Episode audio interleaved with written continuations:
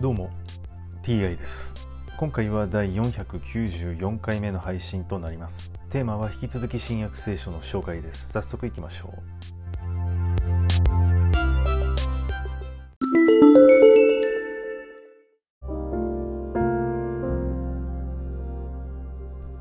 新約聖書第493回。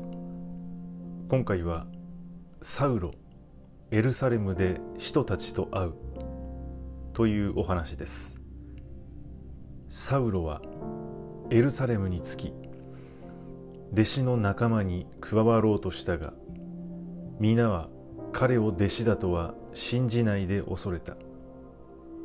しかしバルナバはサウロを連れて使徒たちのところへ案内しサウロが旅の途中で主に出会い主に語りかけられダマスコでイエスの名によって大胆に宣教した次第を説明した。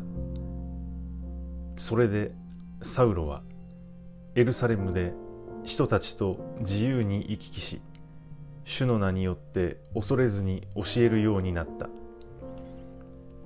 またギリシア語を話すユダヤ人と語り議論もしたが彼らはサウロを殺そうと狙っていた。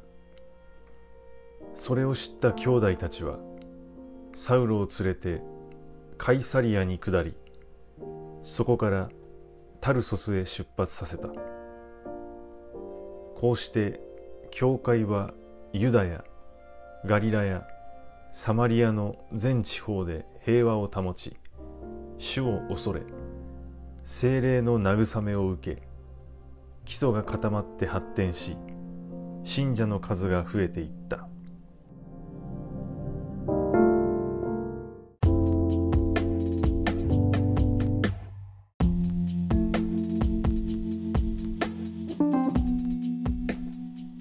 リシャ語を話すユダヤ人はサウロを殺そうと狙っていたと書いてありますが聖書に出てくるユダヤ人登場人物はすぐ人を殺そうとしますね。